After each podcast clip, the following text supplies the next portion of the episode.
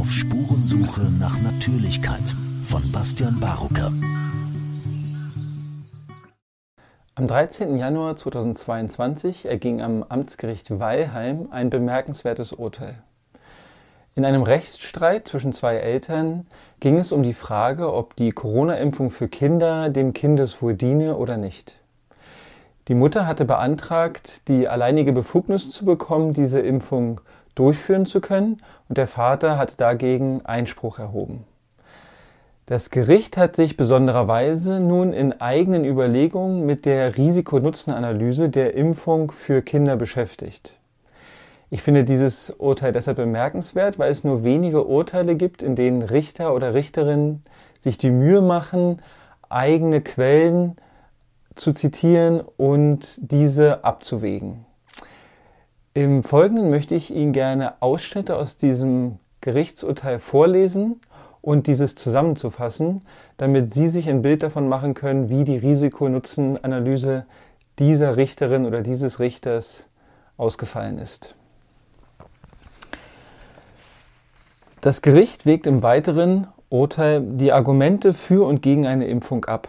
Es erwähnt die Empfehlung der Ständigen Impfkommission für die Altersgruppe, den geäußerten Willen des Kindes für die Impfung und die Meinung des Jugendamts und der Verfahrensbeiständen, die beide der Ansicht sind, die Impfung entspräche dem Kindeswohl. Das Kind fühlt sich durch den Ausschluss von Freizeitunternehmungen, die ihre geimpften Freundinnen wahrnehmen, als Außenseiterin. Diese Einschränkungen bestehen jedoch derzeit für ihre Altersgruppe nicht mehr und dürften trotz der Befürchtungen des Kindes auch im Verordnungswege nicht mehr eingeführt werden, da die STIKO-Empfehlung ausdrücklich dahin geht, dass die Teilhabe von Kindern nicht vom Impfstatus abhängig gemacht werden darf. Zitiert das Gericht. Die Mutter führt zusätzlich die Angst vor weiteren Schulschließungen an, wenn sich nicht alle Kinder impfen lassen. Das Gericht auch diese Sorge sieht das Gericht als eher unbegründet an. Für das Gericht von größerer Bedeutung ist das Argument, dass das Kind befürchtet, sich selbst an Corona erkranken zu können und die Gefahr besteht, dass sie auch bei einem leichten Verlauf unter Langzeitfolgen Folgen der Erkrankung leiden könnte, sogenanntes Long Covid, und dass sie und die Antragstellerin befürchten, das Kind könne im Falle einer Erkrankung andere Angehörige anstecken. Die behandelnde Kinderärztin empfiehlt die Impfung des Kindes ebenfalls.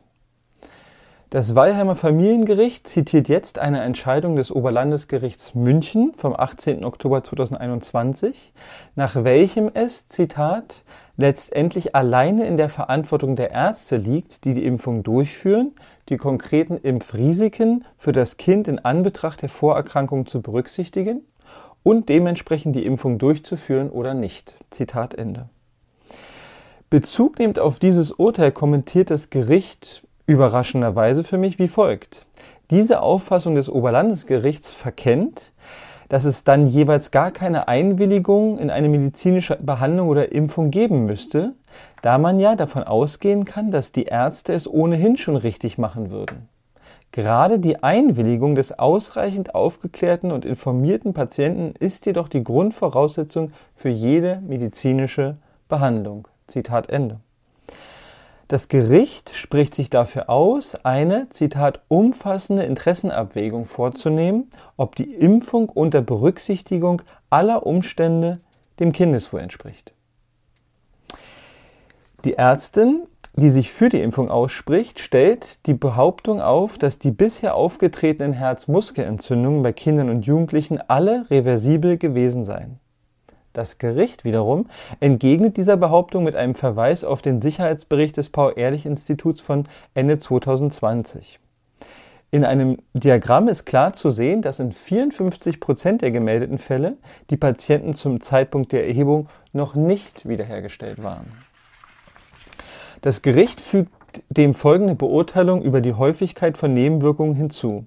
Zitat im Vergleich zu anderen Impfstoffen gibt es bei den Corona-Impfstoffen eine ungewöhnlich hohe Rate an gemeldeten und unerwünschten Nebenwirkungen und Todesfällen. Dies gilt auch im Verhältnis zu der Anzahl an verimpften Dosen. Zitat Ende. Weiter geht es im Gerichtsurteil um die Sorge, wie gefährlich das Coronavirus für das Kind sein könnte. Zu dieser angeführten Sorge von Long-Covid auch führt das Gericht aus, Zitat, die Gefahr von Long-Covid ist sowohl bei Kindern als auch Erwachsenen ein Phänomen, das auch bei anderen Viruserkrankungen, zum Beispiel Epstein-Barr-Virus, bekannt ist.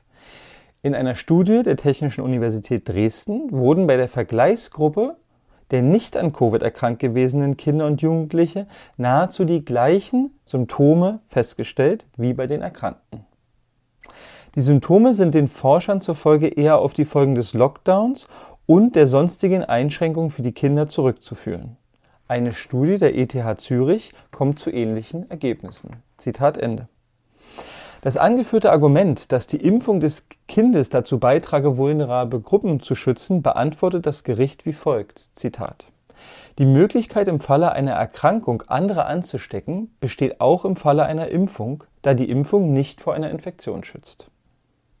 Das Gericht geht davon aus, dass die vulnerablen Verwandten des Kindes besser dadurch geschützt werden könnten, dass sich das Kind vor einem Besuch dort testen lässt. Abschließend kommt das Gericht zu folgender Einschätzung. Zitat. Es erscheint jedenfalls nicht dem Kindeswohl dienlich, dem Kind die Verantwortung für die Gesundheit dieser Verwandten aufzubürden. Personen, die ein erhöhtes Risiko haben, können sich durch Erst-, Zweit- und Boosterimpfung schützen, ohne dass eine flächendeckende Impfung von Kindern erforderlich wäre. Nach Einschätzung des Gerichts überwiegt daher das Risiko einer Impfung die Vorteile für das Kind und ist daher nicht kindeswohldienlich. Der Antrag der Mutter, ihr allein die Entscheidungsbefugnis zu übertragen, war daher abzulehnen.